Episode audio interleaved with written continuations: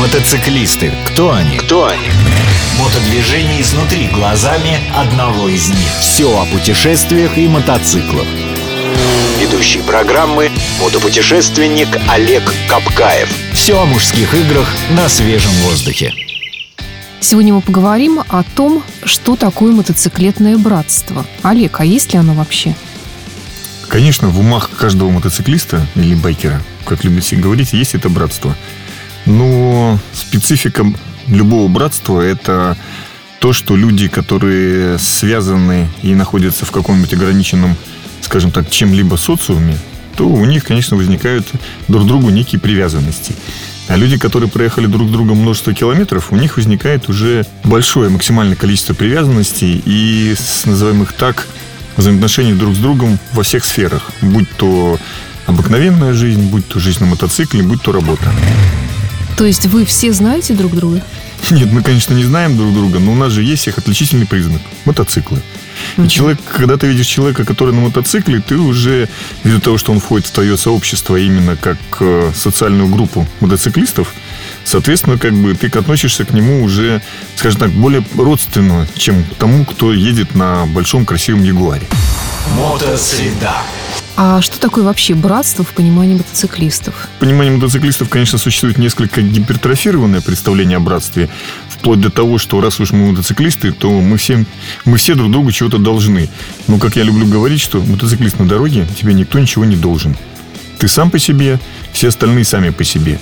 Конечно, всегда приятно, когда ты сломался, кто-то останавливается. Когда всегда приятно, когда человек, зная, что ты мотоциклист, относится к тебе, скажем так, более радушно, чем к обыкновенному человеку или там прохожему, которого он встретил на улице. Но, тем не менее, это совершенно, назовем так, не обязанность, а скорее порыв души. Именно поэтому я думаю, что на многих э, тусовках все заметили, что мотоциклисты здороваются, встречаются и прощаются как-то так, иногда по-особенному. Как в последний раз. Иногда как в последний раз, иногда как в первый раз, а некоторые здороваются просто за руку. Потому что, э, с другой стороны, зная, какой опасности ты подвергаешься на дороге, и этой же опасности подвергается человек, с которым ты проехал не одну тысячу километров, конечно, ты с ним прощаешься и встречаешься как будто первый раз и как последний раз. Потому что неизвестно, встретитесь вы еще и не встретитесь, если вам а, от места вашей встречи до дома несколько тысяч километров. В этом, наверное, есть какой-то сакральный смысл. И в то же время, здороваясь с человеком просто за руку, ты оказываешь ему уважение, как человеку на мотоцикле, но в то же время ты не приближаешь его так близко, как, может быть, э, хотелось бы или выглядело это со стороны. Но со стороны я наблюдаю очень часто байкерские поцелуи. Знаете, мне кажется, байкерский поцелуй это уже несколько из другой оперы, с одной стороны, с другой стороны. Э, не знаю, я не очень часто видел байкерские поцелуи. Врать не буду. Может, Но они я... так, э, как правило, обнимаются друг с другом. Но обниматься, да. Здороваться, да. Целоваться. Ну, не знаю, может быть, у него был, были гладкие выбритые и совершенно в другом клубе находились, не мотоциклетном. А можешь ли привести примеры проявления братского отношения между байкерами? Да, братское отношение подразумевает же прежде всего уважительное отношение друг к другу и, скажем так, радуш, радушное. Вот ко мне приезжает много ребят со всей страны и из мира, и если человек приехал на мотоцикле, я, соответственно, путешествуя много, зная, что можно встретить по дороге, как относятся люди в дороге, я, соответственно, окажу ему, ну, скажем так, максимальное комфортное для него отношение именно к нему. Потому что человек на мотоцикле в дороге, я знаю, что ему надо, что он хочет, как все это смотрит со стороны. При этом обременять там своим братством, любовью, дружбой, что давай мы с тобой будем здесь пить, выпивать, гулять до утра, и раз уж ты такой мой брат, то давай ты срочно там, не знаю, выкопай мне канаву или там покрой мне крышу. Конечно, конечно, этого я делать не буду. Но человека, которого ты встретил однажды на дороге, ты никогда не забудешь. Потому что этот человек был таким же, как ты. И вы сразу находите общий язык. Иногда даже имена мы не спрашиваем друг у друга, потому что, ну, уехал, там, не знаю, человек стоит, понятно, что у него там кончился бензин. Он поднял руку, остановился. Нужен бензин, нужен. У тебя есть бензин. Дал ему бензина, поехал дальше. И, наверное, в этом заключается, скажем так, братство в том, что ты просто относишься к людям по-человечески ты не закрываешься в своей какой-то там капсуле или в каком-то своем, не знаю, замкнутом мире, а ты открыт для них. Насколько искренние отношения между отдельными байкерами и между МС? Так я даже не знаю, как ответить. А все отношения же между байкерами, мотоциклистами или там МС, как вы сказали, они же все лежат в той же плоскости, в которой человеческие отношения. Они могут быть искренние, могут быть неискренние. А насколько они искренне по-настоящему, мы все равно никогда не узнаем.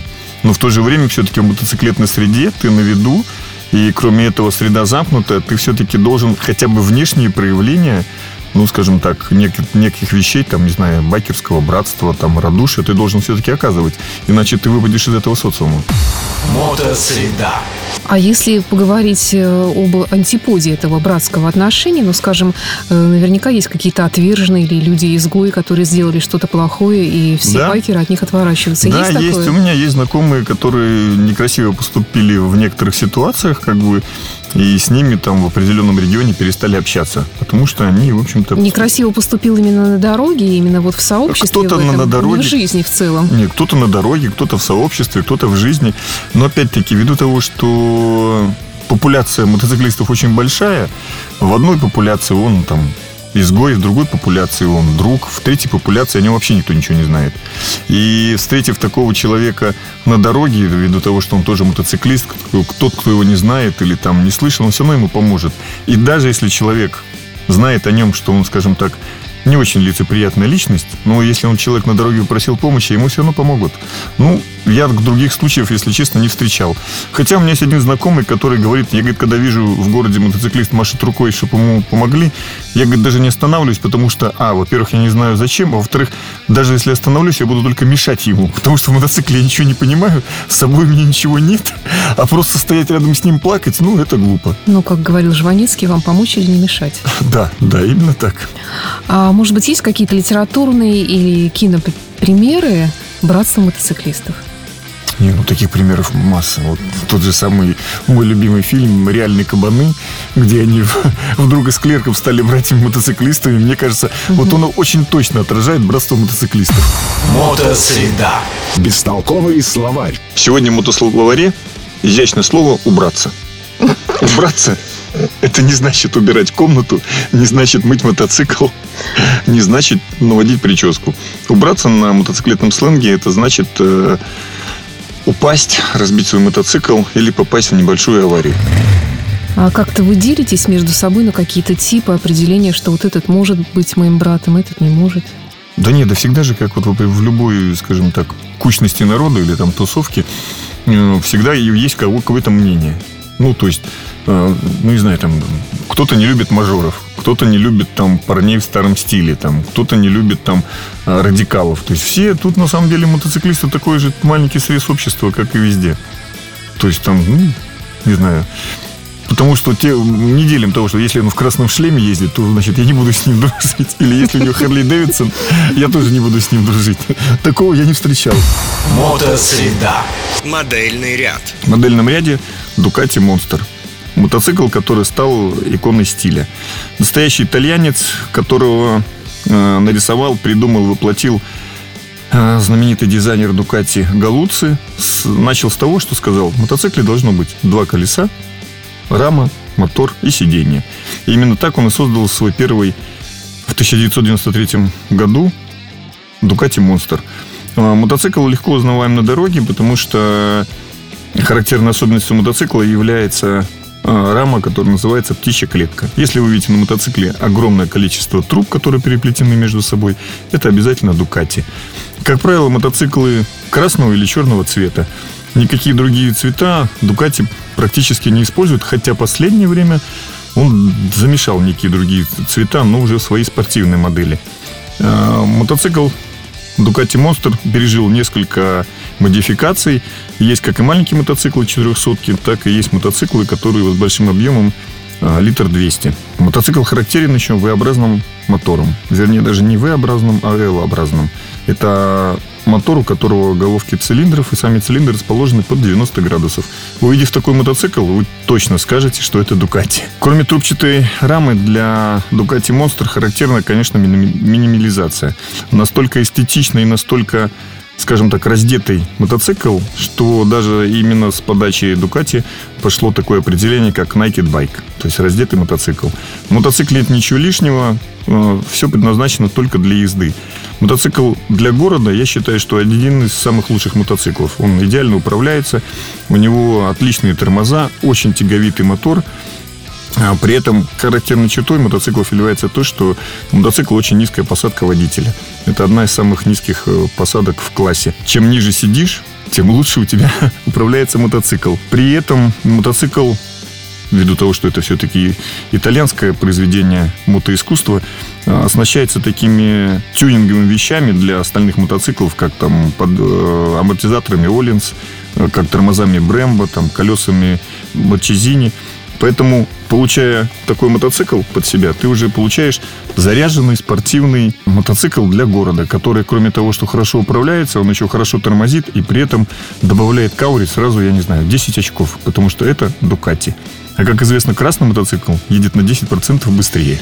Мотоцикл Ducati Monster идет, скажем так, всегда на острие технического прогресса. Кроме того, что они практически полностью изменяются в каждой модели характеристики мотора, изменяют компоновку мотоцикла. Именно э, компоновка и, скажем так, инженерное решение шасси, они потом вошли уже в остальное мотоциклетостроение, потому что э, здесь все мотоциклы Ducati Monster построены вокруг мотора. Именно к ним крепится там рама, колеса и консольный маятник – то есть это тот маятник, который держит колесо с одной стороны. Конечно, настолько украшает итальянский мотопром, что, в общем-то, даже японцы стали делать такие вещи. Мотоциклы Ducati Monster практически никто не занимается тюнингом их, потому что мотоцикл заряжен по последнему слову техники. В общем-то, тюнинговать в гараже или даже там в какой-то мастерской не для спорта, ну, в общем, только портить. А расход топлива у этих мотоциклов, скажем так, выше среднего по рынку, потому что даже маленький мотоцикл, там, такой как Ducati Monster 696 при своем небольшом объеме мотора по городу может потреблять 7-8 литров, что для такого объема является, скажем так, ну, достаточно серьезным. А если его начинать разгонять, то расход топлива может вырастать до 10 литров. В качестве первого мотоцикла Ducati Monster, вот особенно 400 модель, я бы рекомендовал. Мощный, хороший, ладный мотоцикл, хорошо управляется, неприхотлив в обслуживании, если за ним следить. Однако запчасти на него дорогие, потому что, как правило, у дилеров мотоциклов э, таких в наличии немного, запчастей немного, все нужно ждать под заказ. Запчасти дорогие, потому что это европейский рынок. Кроме этого, на многие старые модели эти запчасти, в общем-то, практически изготавливаются под конкретный мотоцикл, и нужно ждать их месяцами. Да, кстати, мотоцикл Ducati Monster э, был включен в список технических средств, которые являются современным искусством. Он выставлялся неоднократно в музее Гегенхейма и в альбоме, посвященному Музею современного искусства в Нью-Йорке, именно Ducati Monster. На Ducati Monster гонялся тот самый легендарный Айртон Сена. Цена мотоцикла лежит в пределах от 200 до миллиона двухсот. Маленький мотоцикл с пробегом, при этом ну, буквально десятилетний можно купить за 300 тысяч, и это будет мотоцикл в достаточно приличном состоянии. Новый мотоцикл стоит порядка миллиона двести, при этом вы получаете, скажем так, техническое произведение искусства итальянского мотопрома, в котором уже на сегодняшний день заложены изначально все их вершины что в кастомайзинге, что в гоночной индустрии, что в дизайнерской. По моей шкале Дукати получает 5 баллов.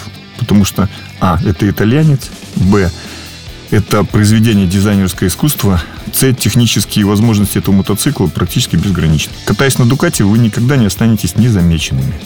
Потому что, кроме того, что он красный красивый, это все-таки итальянец. Ну, как известно, особенно девушки любят все итальянское. Мода – это Италия. Мотоциклы Дукати практически не угоняют, потому что мотоциклов немного на рынке, обслуживание их достаточно сложно, при этом запчастей нет, а продать мотоцикл Дукати, особенно ворованный, очень сложно. Владельцев немного, все свои мотоциклы знают в лицо. Тенденции высокой моды, светские хроники, новинки косметологии, рецепты идеальных отношений – Всего этого никогда не будет в программе Олега Капкаева «Мотосреда». Все о железных мотоциклах и металлических людях. Слушайте программу по средам в 12.30 на радио Imagine.